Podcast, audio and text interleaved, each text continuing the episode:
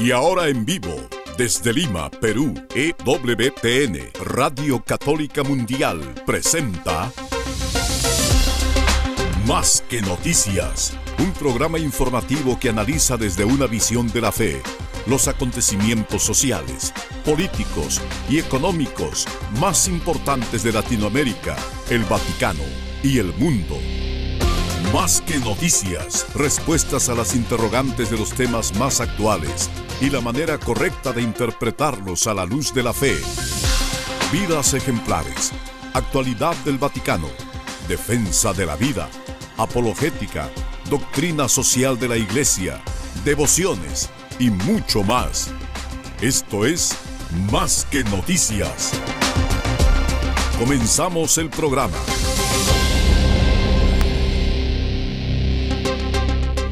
Cuando se escriban los libros de historia, como se escriben los libros de historia de la crisis doctrinal del siglo IV, la crisis arriana, en la que un número creciente mayoritario de obispos decía, dejemos el credo niceno en la historia, porque está causando mucha división.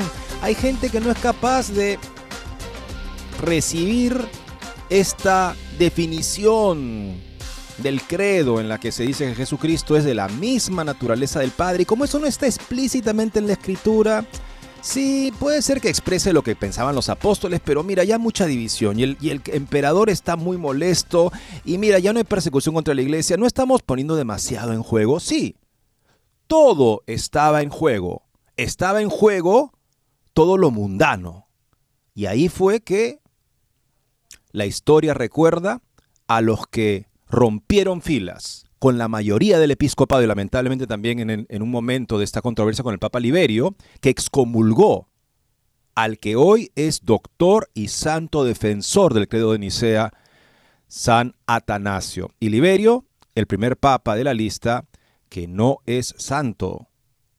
Los cristianos superaron esta crisis arriana gracias a la fidelidad de algunos que estuvieron dispuestos a perder todo con tal de que el Evangelio, la verdad de la fe, fuera salvaguardada. Estamos en tiempos parecidos, opinamos acá en este programa, y queremos compartir con ustedes hoy una muy importante reciente declaración que sale justamente de África, un continente que según San Juan Pablo II sorprenderá a muchos. Gracias por acompañarnos en Más que Noticias. Los saluda Eddie Rodríguez Morelo. También recién mi saludo amigos, les habla Guillermo Montezuma y quisiera comenzar nuevamente con la las líneas de la imitación de Cristo, que dice así, ¿qué puede dar el mundo sin Jesús? Estar sin Jesús es duro infierno, estar con Jesús es un dulce paraíso. Si Jesús está contigo, ningún enemigo podrá hacerte daño. El que encuentra a Jesús haya un rico tesoro. Sí, un bien que supera todo otro bien, y el que pierde a Jesús pierde muchísimo, más que si perdiera el mundo entero. Pobrísimo es el que vive sin Jesús y riquísimo es el que está bien con Cristo. Y amigos, es lo que todo el mundo desea finalmente, locos y buenos, santos y pecadores, engañados y algunos en la verdad, pues estemos en lo más profundo de nuestro anhelo es encontrarnos con ese Cristo, pero es un Cristo que es exigente, que nos dice, no todo el que diga Señor, Señor entrará en el reino de los cielos, sino el que haga la voluntad de nuestro Padre, de Dios.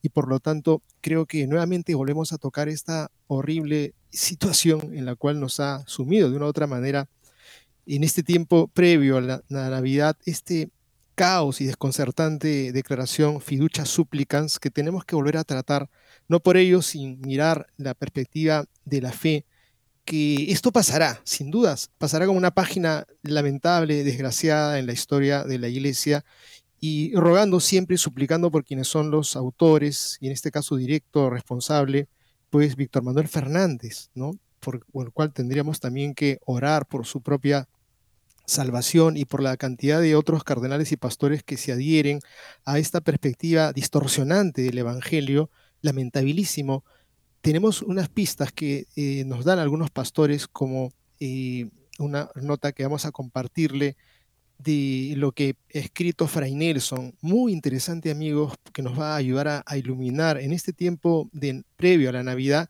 para mirarlo con un ojo caritativo, nos va a dar bastantes pautas y pistas de los antecedentes, dónde está el meollo del problema de algo que supuestamente dicen, estamos adheridos plenamente a lo que piensa la iglesia, a lo que ha enseñado la doctrina sana, pero finalmente la cambiamos y esa es la locura que tiene este documento. Nos da una perspectiva muy interesante que vamos a compartir seguramente con mucho, mucho provecho. Y sí, les comentaba amigos de esta declaración de los obispos del Camerún, en la cual ellos plantean lo que desde una visión de la misión a la que ellos se han consagrado es el mensaje que la iglesia debe dar respecto a personas que pretenden lamentablemente bajo el influjo de una mentalidad que lamentablemente ya nos ha sumergido en Occidente, equiparar de alguna manera las relaciones homosexuales a la relación entre el varón y la mujer en el matrimonio. Claro, sabemos que el documento no dice que se pueden equiparar, en efecto, se esmera mucho para que no se den ningún tipo de signos o rituales que los puedan equiparar. Si bien ahí sale James Martin publicando fotos de cómo bendice a parejas y parece más bien que es un tipo de matrimonio lo que está haciendo. Pero sabe James Martin, este jesuita LGTBista, que de Roma no va a venir ningún problema. Por eso sigue adelante. Sabe que lamentablemente tiene el respaldo de las autoridades en Roma.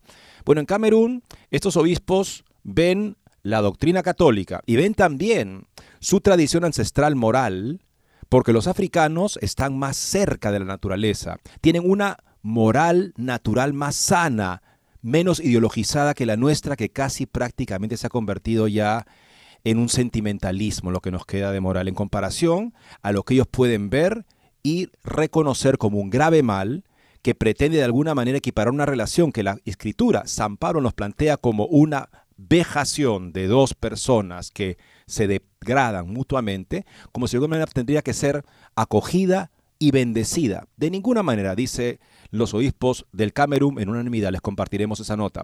Por otro lado, también, por la ambigüedad de Fiducia, el cardenal Ambongo, un cardenal africano, convoca a toda África a una declaración propia. Ellos van a dar una declaración sobre este tema de acuerdo a la fe católica y a su moral ancestral veremos justamente cómo acaba planteándose la situación, pero el precedente de los obispos en Camerún ciertamente es un precedente de lo que quisiéramos escuchar de los pastores, que acojan a las personas, pero sin dar siquiera la apariencia de mal, como dice San Pablo en la carta primera a los tesalonicenses.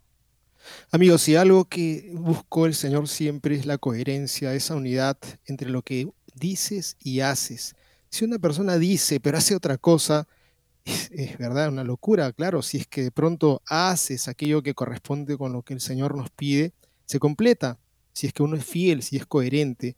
Entonces, hace un tiempo atrás, no hace mucho tiempo, hemos estado llenándonos los oídos y los labios y la boca de que hay que escucharnos, de que tenemos que hacer las cosas en conjunto, de que tenemos que saber qué cosa es lo que piensan el resto de personas y y, tratar de tomar eh, decisiones en conjunto, pues fíjense que esto ha sido prácticamente la voz del sínodo de la sinodalidad que todavía está en ruta hasta el próximo año, pero de una manera sorprendente. Lo que ha ocurrido con Fiducha del Tucho, simplemente es una cosa que es contraria a esa prédica permanente que ha tenido el mismo Papa también. Y es así que Monseñor Munilla, eh, tan pronto se daba a conocer este documento, ha tenido una perspectiva sin duda clara porque hace luz de esta falta de escucha, de este caminar juntos, un decreto supremo y nos mandan desde el Dicasterio de la Doctrina de la Fe de que ahora se pueden hacer cosas que un montón de gente y por supuesto que muchísima gente dice, ¿qué ha pasado en Roma? La sinodalidad dónde quedó, pues así es lo que manifiesta Monseñor Munilla, sorprendido de que no se ha procedido sinodalmente. Así es, justo parece que la sinodalidad es este un instrumento simplemente en pos de favorecer que se pueda respaldar de alguna manera cambios como los que Fiducia plantea, pero cuando esos cambios se sabe que no cuentan con un consenso de los obispos y no contarían con eso, entonces, como ya tuvieron la experiencia, lamentablemente, de la última asamblea sinodal en Roma y vieron que algunos de estos temas no se llegaba a un consenso, decidieron, bueno, vamos a simplemente publicar desde Roma y peor para la sinodalidad. Entonces, ¿de qué estamos hablando? Se habla de hacer las cosas juntos y decir las cosas juntos y luego se decide por decreto a lo que perciben como una agresión, un ataque de Roma, conferencias episcopales en países donde aún queda una sana moral como para reconocer lo que es una perversión y cómo no puede ser bendecido porque, como bien explica, y veremos justamente el interesante artículo de, de, Fray Nelson, las personas que se presentan como pareja en una situación de este tipo para ser bendecidas, están esperando que de alguna manera se valide su relación. Es por eso que se presentan como pareja. Si no, se presentarían por separado para pedir la gracia de Dios. Eso no es lo que Fiduchans plantea. Plantea más bien un respaldo a ese tipo de relaciones al permitir que se bendiga la relación misma. Muy interesante este artículo. Con eso y más amigos regresamos después de una breve pausa. No se muevan de EWTN, Radio Católica Mundial. Enseguida regresamos con Más que Noticias.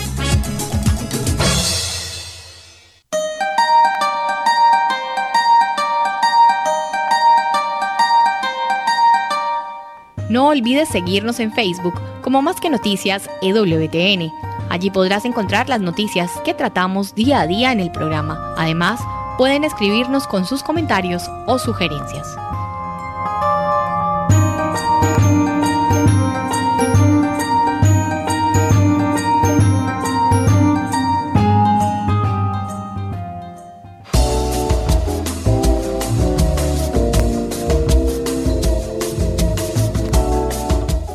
Si quieres estar informado de todas las noticias del acontecer de la iglesia y seguir el día a día del Papa Francisco, entra ya a la página web de Así Prensa www.asiprensa.com y podrás estar enterado de todo lo que sucede en la iglesia.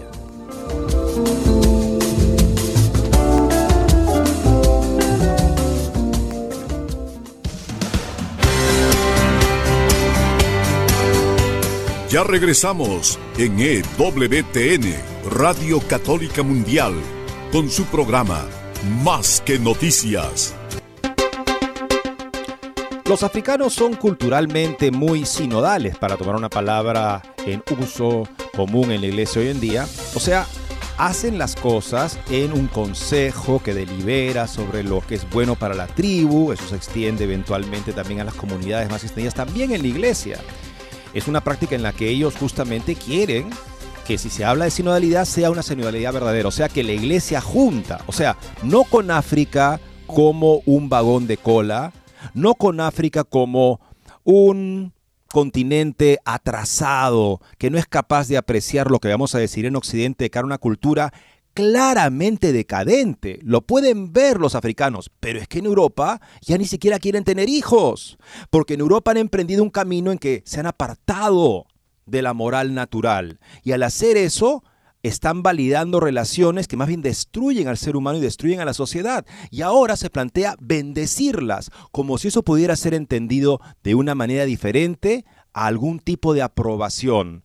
El documento dice que no es aprobación, pero como bien dice el cardenal Müller en el artículo que les compartimos ayer, los fieles, la gente sencilla, es capaz de percibir claramente el significado de los signos. Si ven una bendición, si reciben una bendición, ellos mismos entenderán que la iglesia está diciendo que esto es aceptable, que no hay por qué dejar esa relación, que no es necesario que se plantee una ruptura con ese pecado para que las personas sean bendecidas y sigan su camino y vuelvan a su casa sintiéndose bonito de que fueron bendecidos por la iglesia. Esto causa escándalo, como veíamos también ayer, no solamente a las personas que son bendecidas, a la comunidad, a la sociedad que espera encontrar en la iglesia ciertos valores morales fundamentales defendidos y por supuesto también escandaliza al ministro que lo celebra, que da esta bendición. ¿Por qué? Porque ese ministro está siendo inducido a pensar con este, esta reiterada acción de que la iglesia está cambiando y que en fin, ese es el mensaje, o sea, escándalo en el sentido original del término. Se pone una piedra en la que muchos tropezarán. Las personas con esta orientación homosexual que quieren de alguna manera legitimar su relación y los ministros que las acompañan que finalmente se convertirán en los persecutores de los que aún defienden el catecismo de la Iglesia Católica. Entre ellos estamos nosotros. Compartimos con ustedes una declaración publicada el día de ayer por la Conferencia de Obispos de Camerún con el título Declaración de los Obispos de Camerún sobre la homosexualidad y la bendición de las parejas homosexuales. Frente a los abusos semánticos destinados a distorsionar el valor de las realidades y el verdadero significado de las nociones de familia, pareja, cónyuge, sexualidad y matrimonio, ante la ola de indignación, cuestionamientos y preocupación que ha suscitado en el pueblo de Dios la declaración fiducia supplicans sobre la cuestión de la bendición de las parejas del mismo sexo, para salvaguardar la dignidad humana y la salvación de toda la humanidad en Jesucristo, nosotros, los obispos de Camerún, declaramos por unanimidad lo siguiente sobre el tema de la homosexualidad y la bendición de las parejas homosexuales. Continúan nueve puntos específicos. Primero, de conformidad con nuestra declaración sobre la homosexualidad de 2013, reafirmamos firmemente la verdad de la Iglesia, madre y educadora, que enseña el carácter sagrado de la identidad sexual del hombre y de la mujer creados a imagen de Dios, de la dignidad de la sexualidad y del matrimonio, que es fundamento de la familia. La persona humana es creada varón y mujer. Varón y mujer los creó, Génesis 1.26. Esta diferencia invariable, que es el fundamento de su relación y de su complementariedad, se cumple en los vínculos del matrimonio. Segundo, la homosexualidad falsifica y corrompe la antropología humana y trivializa la sexualidad, el matrimonio y la familia, fundamentos de la sociedad. En la cultura africana, esta práctica no forma parte de los valores familiares y sociales. Es una violación flagrante del matrimonio que nos legaron del nuestros patrimonio, antepasados. Del patrimonio. Disculpa. En la historia Del de patrimonio, pueblos, ¿correcto? La- Es una violación la- flagrante del historia- patrimonio. es una violación flagrante del patrimonio que nos legaron nuestros antepasados en la historia de los pueblos. La práctica de la homosexualidad nunca ha conducido a una evolución social, sino que es un signo claro de la decadencia implosionante de las civilizaciones. De hecho, la homosexualidad enfrenta a la humanidad contra sí misma y la destruye. Tercer punto. La identidad profunda de la sexualidad es incomprendida, secuestrada y pervertida fuera de la relación conyugal entre el varón y la mujer. En consecuencia, los actos homosexuales no son sexuales, sino actos contra natura. Romanos 1, 26. Cuarto, el matrimonio es una institución que legitima las relaciones sexuales y la procreación para la fundación de una nueva familia. Es la unión de un varón y una mujer que se comprometen a la vida de pareja, a fundar una familia y a vivir juntos en el amor. Las uniones homosexuales no son matrimonios, deforman el sentido del matrimonio, reduciéndolo a un vínculo estéril, hedonista y perverso, infamia entre varón y, varón. Romanos 1, 26. Quinto punto. La homosexualidad no es un derecho humano, es una alienación que daña gravemente a la humanidad, porque no se basa en ningún valor propio del ser humano. Es una deshumanización del amor, una abominación. Levítico 18:22.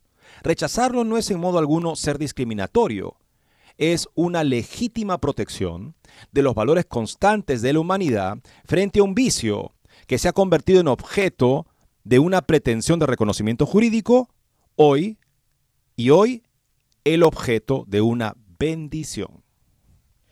Sexto, literalmente bendecir es hablar bien de, y hablar bien de con el fin de recibir la gracia mediante el gesto de bendecir a una pareja homosexual, equivaldría a fomentar una elección y una práctica de vida que no puede ser reconocida como objetivamente ordenada a los designios revelados de Dios. Es más, diferenciar entre contextos litúrgicos y no litúrgicos para conceder la bendición de parejas a parejas del mismo sexo es hipócrita. El acto de bendición, ya sea realizado en una asamblea litúrgica o en privado, sigue siendo una bendición. Por lo tanto, declaramos inconforme cualquier forma de bendición pública o privada que tienda a reconocer a las parejas del mismo sexo como un estado de vida. Séptimo punto. Fieles a la enseñanza constante de la tradición eclesial que declara los actos de homosexualidad intrínsecamente desordenados y contrarios a la ley natural, Catecismo de la Iglesia Católica 2357, nosotros los obispos de Camerún reiteramos nuestra desaprobación de la homosexualidad y de las uniones homosexuales. Octavo, en consecuencia, prohibimos formalmente toda bendición a las parejas homosexuales en la Iglesia de Camerún. Noveno y último punto. Puesto que Dios no quiere la muerte del pecador, sino su conversión a la vida eterna, recomendamos a aquellos que tienen inclinación homosexual a la oración y a la compasión de la Iglesia, con miras a su conversión radical.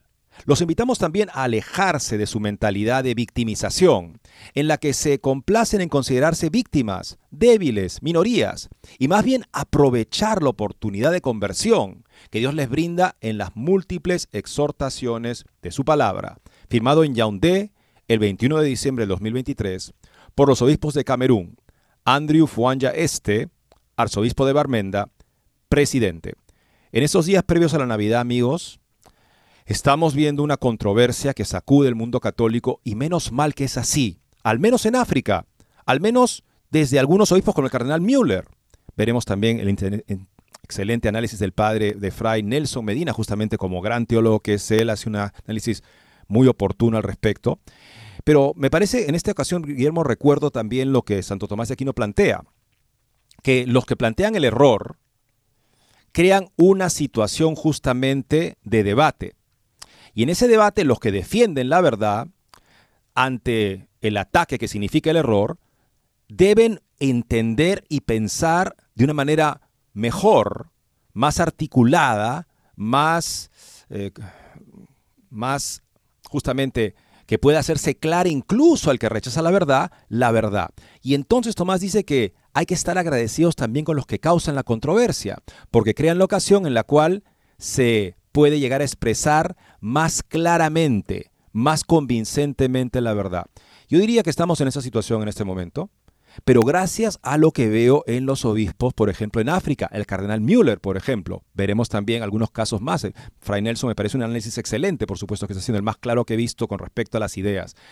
Em, pero luego veo una gran parte del episcopado y veo que, por alguna razón, nuestros obispos han sido educados para mantener la semblanza de unidad ante todo, incluso si ciertos tipos de prácticas que se pueden recomendar o autorizar llevan a los fieles en un ambiente cultural viciado, donde la gente ya no tiene la capacidad de reconocer en conciencia, los llevan por el camino del escándalo, o sea, el camino del error y de tropezar en el pecado mortal o permanecer en él.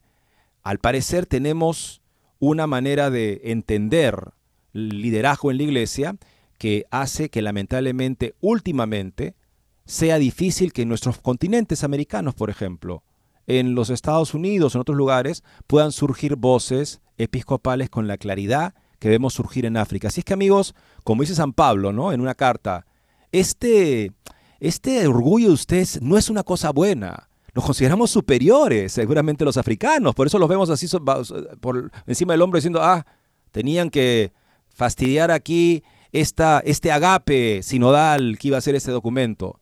Menos mal, amigos, que hay personas que están dispuestos a recordarnos las verdades que el mundo ya no quiere escuchar, porque a fuerza de no querernos escuchar el mundo, algunos, muchos pastores en Occidente han silenciado ciertas verdades sin darse cuenta que gradualmente al hacer eso se estaban convirtiendo, no, no hacia el Evangelio, sino hacia la mentalidad del mundo.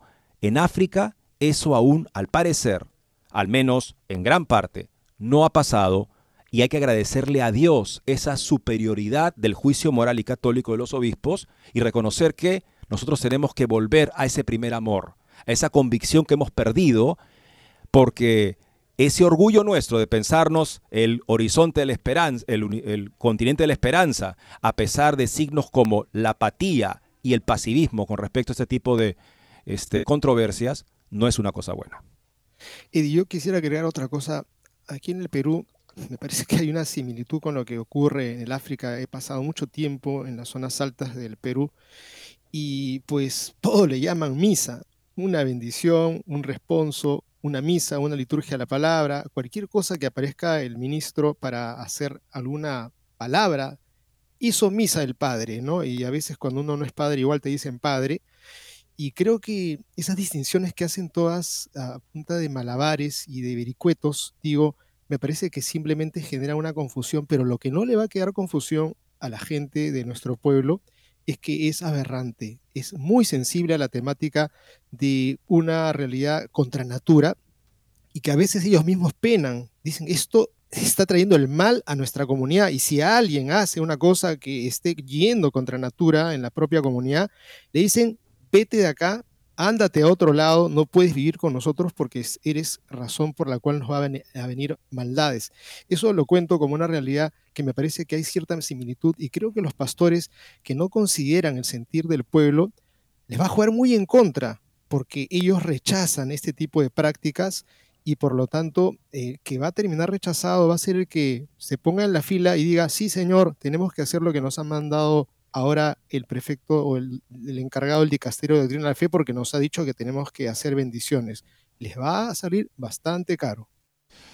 El caos y el desconcierto por la declaración fiducia supplicans al promover bendiciones de parejas irregulares o del mismo sexo ha golpeado especialmente las iglesias africanas y también es en ellas donde los pastores están reaccionando con más claridad y firmeza para intervenir para intentar servir con claridad a sus fieles. Una nota que recogemos de Religión en Libertad.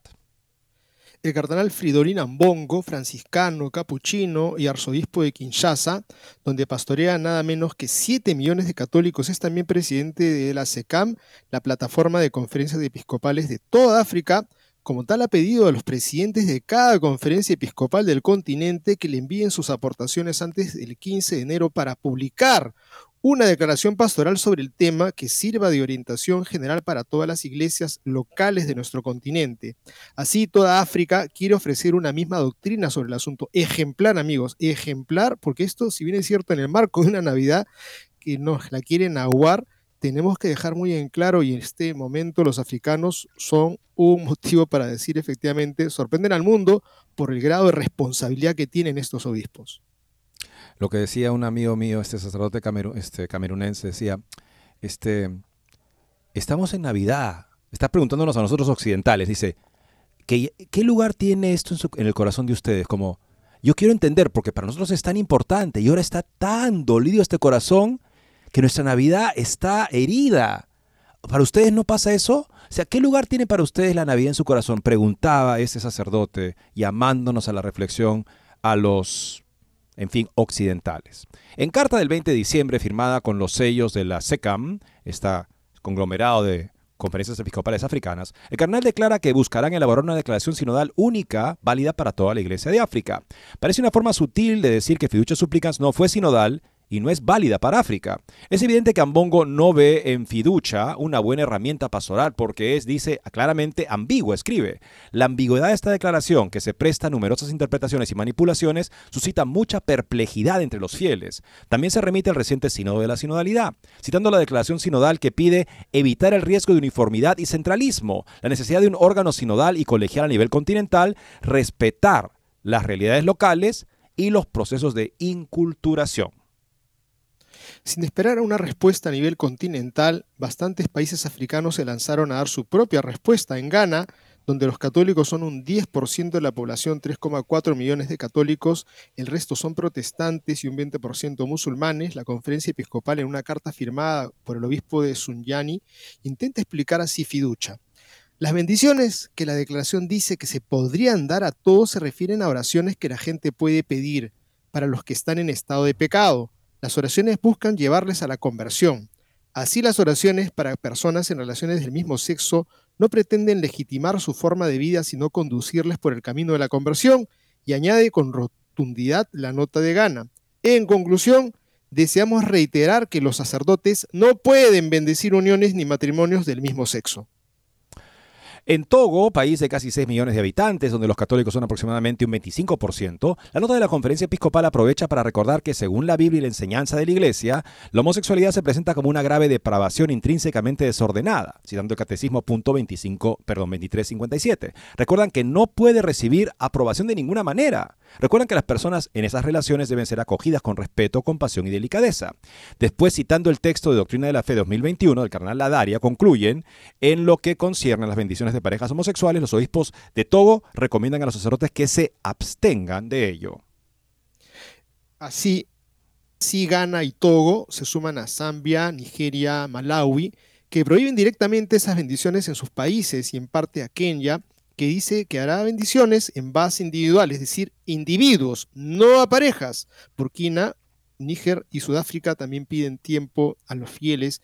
Hay otros países que agradecerán por poder ponerse bajo el paraguas de una declaración conjunta a nivel continental como la que promueve el cardenal de Kinshasa. Por el momento, ante el escándalo y la confusión entre los fieles, que no saben qué decir a sus amigos y sus vecinos protestantes o musulmanes, ni a ellos mismos, algunos obispos y conferencias han publicado comunicados pidiendo paciencia y esperar instrucciones más detalladas de los obispos africanos, no de Roma.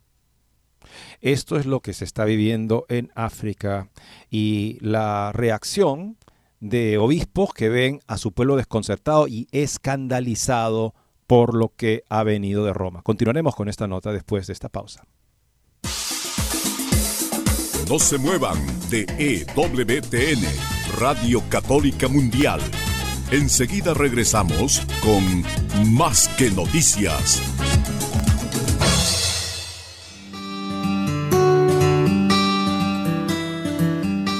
En la página web de EWTN podrás encontrar los programas de EWTN Radio y Televisión.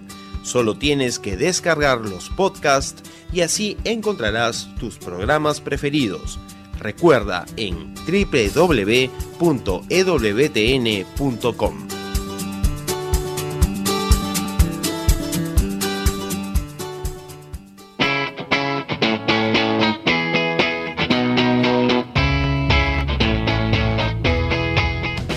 Te invitamos a que visites la página web de Asiprensa, www.asiprensa.com, donde encontrarás todas las noticias y actualidad de la Iglesia en el mundo.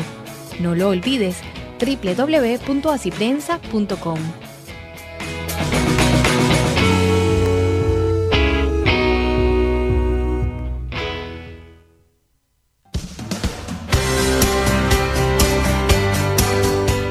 Ya regresamos en EWTN, Radio Católica Mundial, con su programa Más que Noticias. Para comunicarse en vivo con Más que Noticias, nos pueden llamar desde Estados Unidos al teléfono gratuito 1-866-398-6377 y desde cualquier parte del mundo al 205-271-2976. Tengo amigos católicos, practicantes, este, con una mentalidad como la que tiene generalmente la gente hoy en día, lamentablemente en muchos casos también los católicos porque han sido abandonados en este tema.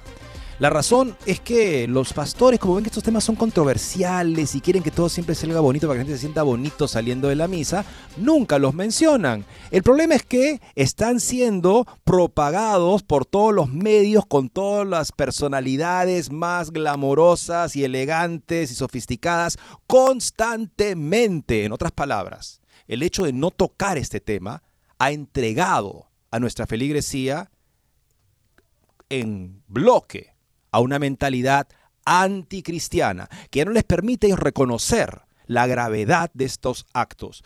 Y como consecuencia, los pastores, viendo que su feligresía ya no está dispuesta a recibir la sana doctrina, como le decía San Pablo a Timoteo, porque llegará el momento en el que muchos ya no querrán la sana doctrina, sino que correrán tras maestros que les sean gratos. Por eso, ¿cuál es la manera de evitar eso? Dice San Pablo enseña, reprende, exhorta a tiempo y a destiempo. A destiempo es cuando es más importante. El obispo no está en un concurso de popularidad. ¿Atanasio ustedes creen que quería ser popular al defender la doctrina cristiana? Si quería ser popular con las autoridades, la mayoría de los obispos se hubiera quedado tranquilo, calladito, hubiera seguido rezando el credo niceno, pero permitiendo que se rece eh, esa variante que era una sola letra I al fin de cuentas y que cambiaba completamente el significado del credo niceno y con eso paz y tranquilidad y de repente lo promovían, llegaba a ser, no sé, cardenal o papa. Eso que debemos recordar lo que nos dice nuestro Señor. ¿Qué gana el hombre si gana el mundo y pierde su alma? Es claro que los que están enseñando la fe católica en estos momentos no buscan ningún tipo de popularidad ni de recompensa de las autoridades en el Vaticano, que más bien los tendrán claramente en temira. Continuamos con esta nota. En la archidiócesis de Avillán, en Costa de Marfil, la primera reacción del cardenal Jean-Pierre Coutois fue pedir paciencia y esperar. La Conferencia Episcopal Conjunta de Burkina Faso y Níger, países pobrísimos en un entorno de absoluta mayoría musulmana, escriben a sus fieles, no queremos dejaros avergonzados en la incomprensión o la inquietud. Es por eso que os instamos a mantenernos calmos y firmes en la fe. Y añaden, Todas las cuestiones pastorales planteadas por la implementación del documento Fiducia Suplican serán profundizadas y serán objeto de una declaración detallada por parte de los obispos de esta conferencia. Mientras tanto, pedimos a todos los sacerdotes que continúen su ministerio con serenidad. Sudáfrica es un caso especial en el continente, es casi el único que tiene algún clero liberal y el país redefinió el matrimonio en el 2006 para incluir como matrimonio las uniones del mismo sexo. Los católicos son solo unos 4 millones en un país de 62 millones de habitantes, de mayoría protestante, muy fragmentada. En una nota del 21 de diciembre, la Conferencia Episcopal Sudafricana critica que se hagan en la prensa mundana, parece, especulaciones en torno a fiducia supplicans. Recuerdan que el matrimonio sigue siendo exclusivamente entre un hombre y una mujer y pide por ahora tomar con cautela la sugerencia de fiducia y esperar nuevas recomendaciones. Para todos los que esperan esas nuevas recomendaciones, el cardenal Ambongo promueve una respuesta sinodal africana. La alternativa es que cada obispo decrete lo que le parezca. Así el obispo de Matadí, 1,3 millones de católicos sufragáneos de Kinshasa, ha decretado que el sacerdote que se enfrente a la solicitud de bendición a una pareja del mismo sexo pida primero autorización al obispo diocesano. Instó a los sacerdotes a no conferir espontáneamente tal bendición para evitar entre el pueblo de Dios toda forma de confusión y escándalo. Así un obispo restringe las bendiciones espontáneas como reacción a un texto de Roma que hablaba de fomentar las bendiciones espontáneas. Como en la nota de Matadí, es casi todos los documentos y textos sobre fiducia, las palabras son confusión y escándalo son las frecuentes. Y efectivamente, amigos, eso es lo que ha ocurrido. Algo se tendrá que hacer desde Roma se me ocurre, Eddie, que sería un gesto, no sé si tirar este documento, ponerlo en un lugar muy alejado del alcance de la gente, o también pedir que el Papa da un giro de timón y cambie a este encargado del dicasterio tiene la fe, creo que ha sido el peor jale que ha hecho para el equipo que lo acompaña en la conducción de la iglesia. Bueno, este Guillermo, pero tratemos de entender lo que dice el documento, lo hemos por supuesto compartido acá, este, pero vamos a verlo desde la perspectiva de Nelson, Fray Nelson Medina, es un dominico colombiano muy conocido y que nos hace un gran favor porque expone, como también Cardenal Miller expone el documento y luego plantea un análisis crítico sobre cosas que a primera vista a él mismo lo desconciertan. Por ejemplo, el hecho de que se hable de la bendición matrimonial, como si la bendición constituyera el, sacramento del matrimonio, cuando no es así. Dice, qué extraño que se, que se plantee que la bendición matrimonial es como que un tipo de bendición sacramental cuando no lo es. O sea, el sacramento se lo dan los cónyuges y el cura lo que hace básicamente es ser testigo, da la bendición, pero no es que la bendición constituya el sacramento y se da la impresión de que hay una bendición sacramental en el matrimonio que no hay. O sea, una, una cortina de humo que muestra o un desconocimiento o una manera de querer equiparar para justificar otra cosa que ni siquiera es la realidad del sacramento del matrimonio, interesantemente. Bendiciones a parejas en situaciones irregulares. Fray Nelson publicado el día de ayer. Podemos tener un poco de contexto, comienza el documento, este artículo. Claro, hay tres antecedentes claves, me parece. Desde el comienzo de su pontificado, el Papa Francisco ha insistido en la misericordia como eje central del Evangelio y por lo tanto de la vida y de la misión de la Iglesia. Su manera de expresarse sobre la misericordia enfatiza la acogida mientras omite o deja en la penumbra el llamado directo a la conversión. Este llamado queda reemplazado por la expresión proceso de acompañamiento, que se supone que debe empezar por lo que una corriente actual de teología moral llama el bien posible.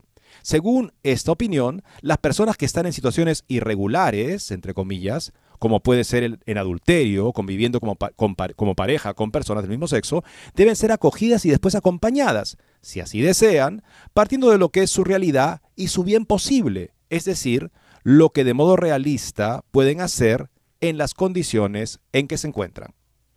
Segundo, Vivimos en un tiempo de intensa difusión y penetración de la ideología de género en sus diversas expresiones. Esta penetración global parece difícil de explicar si no es por la existencia de amplios acuerdos y apoyos entre sectores muy potentes de la política y de la economía mundial.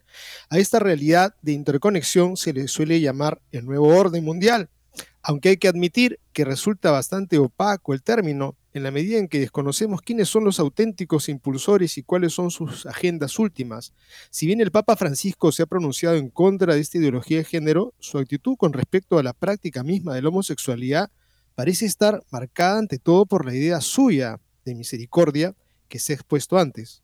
Tercer punto, entre tanto hay hechos pastorales o de aspecto pastoral que se han dado en diversos países, particularmente en Alemania, Luxemburgo y Bélgica, entre otros. En concreto, se trata de la convocación abierta a parejas del mismo sexo para que vayan a las iglesias y reciban bendiciones de sacerdotes y en algunos casos de obispos. Esta práctica se ha hecho al margen de cualquier aprobación previa de la Santa Sede y de hecho en abierta oposición a un documento de la Congregación para la Doctrina de la Fe del 15 de marzo del 2021, que expresamente decía, no es lícito impartir una bendición a relaciones o a parejas, incluso estables, que implican una praxis sexual fuera del matrimonio, es decir, fuera de la unión indisoluble de un hombre y una mujer abierta por sí misma en la transmisión de la vida, como es el caso de las uniones entre personas del mismo sexo. Fin de la cita. Es importante notar que este documento de 2021 inscribe las bendiciones dentro de la praxis de los sacramentales, como de hecho ha sido la manera tradicional de obrar y enseñar por la iglesia, o sea, los sacramentos, y luego los sacramentales, que son prácticas que buscan promover la vida de gracia en las personas y que tienen un ordenamiento hacia los sacramentos. Esa es la comprensión católica perenne de esta relación entre lo sacramental y los sacramentales. Si ese documento del 2021 es tan claro, ¿por qué una nueva declaración? Es difícil tener una respuesta que solo podría tener valor si la diera el ahora llamado Dicasterio para la Doctrina y la Fe, que es presidido por el cardenal Víctor Manuel Fernández. Lo que el documento mismo dice en sus palabras introductorias es esto.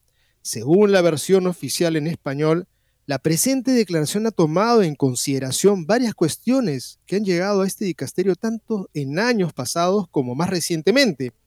Es todo lo que se dice. Luego el documento, o la declaración como se titula, reafirma algunos elementos tradicionales y a la vez introduce conceptos nuevos y ajenos a la tradición de la Iglesia, en cualquier caso, como lo indica el título de la misma declaración, su tema central son las bendiciones. Lo que afirma es, primero, la doctrina tradicional sobre el matrimonio, la doctrina tradicional sobre el matrimonio. Son inadmisibles, cita este, el documento, ritos y oraciones que puedan crear confusión entre lo que es constitutivo del matrimonio, como una unión exclusiva, estable e indisoluble entre un varón y una mujer naturalmente abierta a engendrar hijos, y lo que lo contradice, esta convicción está fundada sobre la perenne doctrina católica del matrimonio. Solo en este contexto las relaciones sexuales encuentran su sentido natural, adecuado y plenamente humano. La doctrina de la Iglesia sobre este punto se mantiene firme. Fin de la cita. En este mismo contexto, sin embargo, la declaración contiene una imprecisión de cierta gravedad, conectada con el asunto central, que como se dijo son las bendiciones. Leemos en efecto en el numeral 6. Cita. En el caso del rito del sacramento del matrimonio, no se trata de una bendición cualquiera, sino del gesto reservado al ministro ordenado. En este caso, la bendición del ministro ordenado está directamente conectada a la unión específica de un hombre y de una mujer que con su consentimiento establecen una alianza exclusiva e indisoluble. Fin de la cita. La imprecisión está en que la bendición del ministro ordenado, que se da ordinariamente pero no siempre es posible, no es constitutiva del sacramento del matrimonio pues como es bien sabido, los ministros de este sacramento son los mismos contrayentes. Otorgar carácter de constitución sacramental a la bendición, que siempre que sea posible da el ministro ordenado, es un error que resulta extraño en un documento de tal categoría. En todo caso, la doctrina tradicional sobre el sacramento del matrimonio se mantiene en la cita que da la declaración. Segundo, esta declaración del 18 de diciembre del 2023 reafirma también la realidad de pueblo necesitado y peregrino que todos los seres humanos compartimos. En esta materia es suficientemente elocuente el número 20. quien pide una bendición se muestra necesitado de la presencia salvífica de Dios en su historia, y quien pide una bendición a la iglesia reconoce a esta última como sacramento de la salvación que Dios ofrece. Buscar la bendición en la iglesia es admitir que la vida eclesial brota de las entrañas de la misericordia de Dios y nos ayuda a seguir adelante, a vivir mejor, a responder a la voluntad del Señor. Eso es lo que plantea el documento y la siguiente pregunta de Fray Nelson es ¿por qué entonces esta declaración se considera polémica?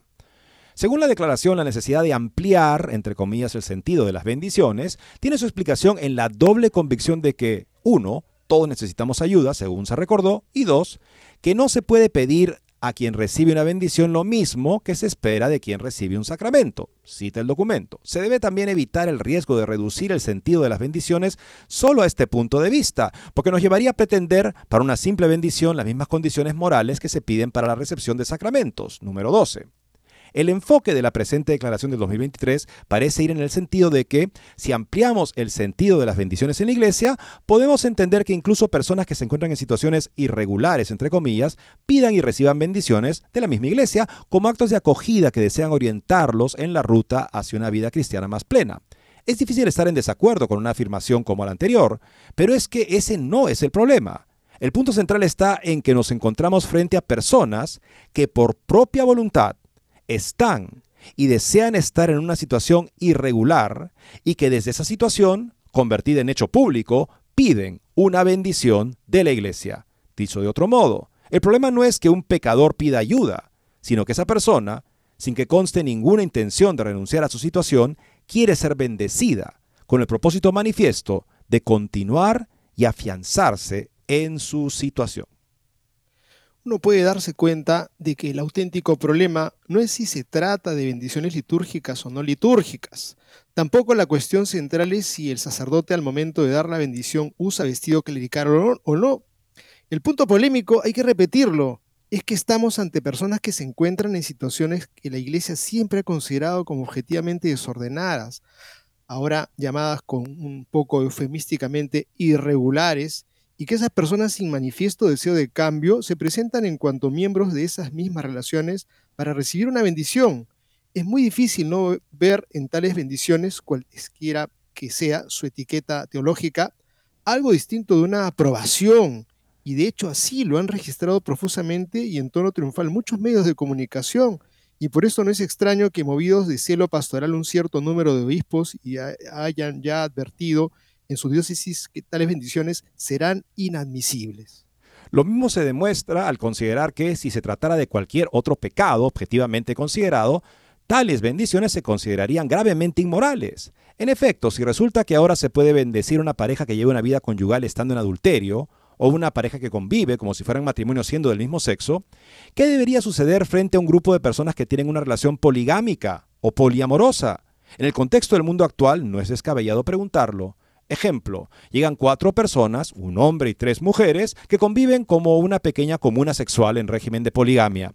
Ellos no piden bendición del sacramento del matrimonio, con la ambigüedad que ya hemos mostrado que tiene esa expresión, sino que simplemente llegan los cuatro a pedir una bendición. Según la reciente declaración, el sacerdote debería reconocer que tal modo de vida posee elementos positivos, número 28, y proceder entonces a bendecirlos. Pero, por supuesto, ese camino no termina ahí. Vamos con otro ejemplo. Una asociación de estafadores también tiene de seguro elementos positivos, por ejemplo, de amistad, de ayuda mutua entre ellos. ¿Procedemos entonces a bendecirlos en cuanto miembros de tal asociación? ¿O las bendiciones aquí llamadas pastorales, entre comillas, quedan restringidas al ámbito sexual? Porque los pecados sexuales deben tener un régimen aparte de los demás pecados. ¿Hay alguna razón que conste en la teología y la tradición o es solamente por la presión del mundo contemporáneo? Ninguna de estas preguntas y decenas de otras similares se resuelve con las distinciones entre bendiciones litúrgicas, sacramentales o simplemente pastorales, según quiere la declaración que comentamos. Esto es un excelente... O sea, ¿por qué? O sea, estas bendiciones se restringen al ámbito sexual. ¿Por qué los pecados sexuales deben tener un régimen aparte de los demás pecados? ¿Hay alguna razón en la teología o la tradición? ¿O es solamente por la presión del mundo contemporáneo? Una presión a la que algunos eclesiásticos han claudicado y se han convertido en los aliados de esa presión dentro de la iglesia y esto se expresaría en este documento. Esa es una extensión de lo que dice Fray Nelson, él no lo dice, pero lo digo yo, de lo que justamente está planteando acá. ¿Por qué tener este régimen aparte? Es porque el mundo dice que todo lo sexual consensuado es bueno.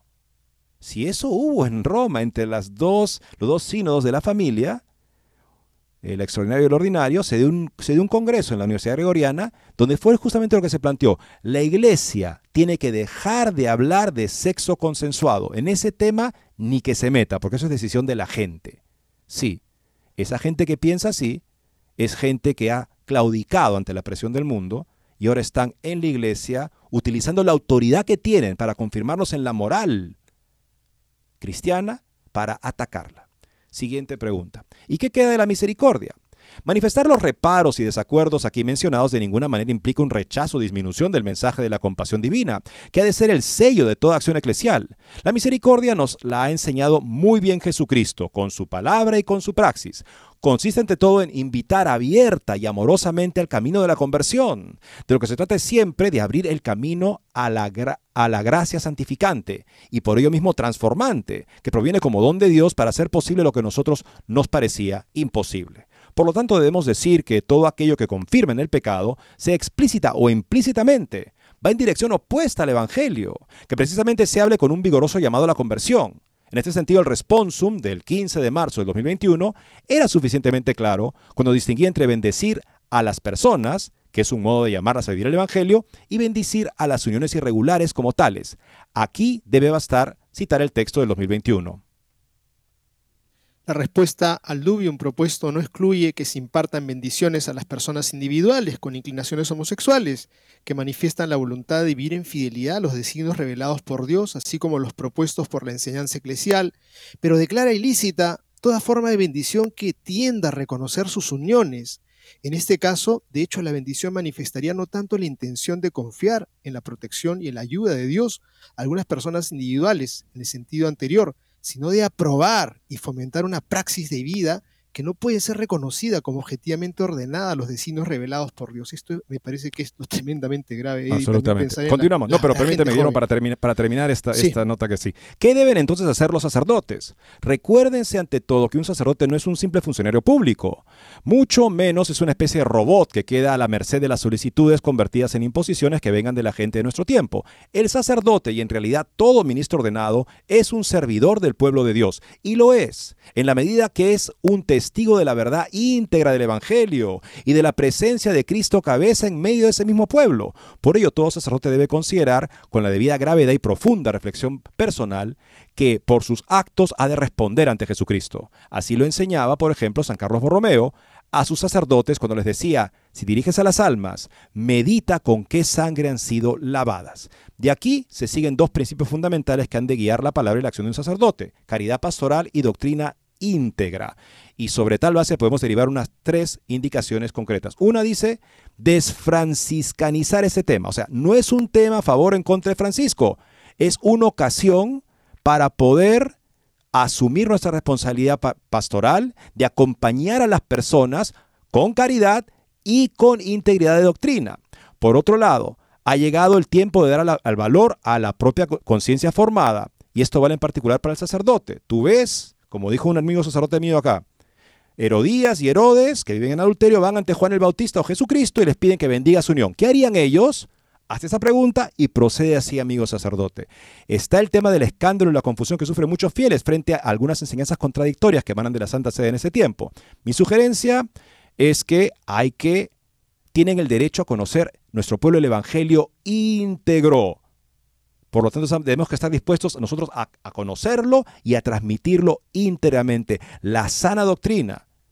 Y hemos de orar e invitar a todos por la conversión de todos en la iglesia, incluyendo, por supuesto, nuestras propias vidas, siempre necesitadas de la luz y la gracia del Señor, concluye Fray Nelson. Eddie, ya no nos vamos a encontrar con nuestra gente, con ustedes, los que nos oyen, van a celebrar Navidad, igual nosotros. Esperamos que podamos unirnos a nuestra Madre, a San José, para dejarle esa cabida a nuestra vida, a Jesús que viene. en la iglesia que necesita de nosotros, de nuestra fidelidad. Muchas gracias y Dios mediante volveremos tan pronto Dios nos diga estemos al aire. Muchas gracias. Santa y feliz Navidad.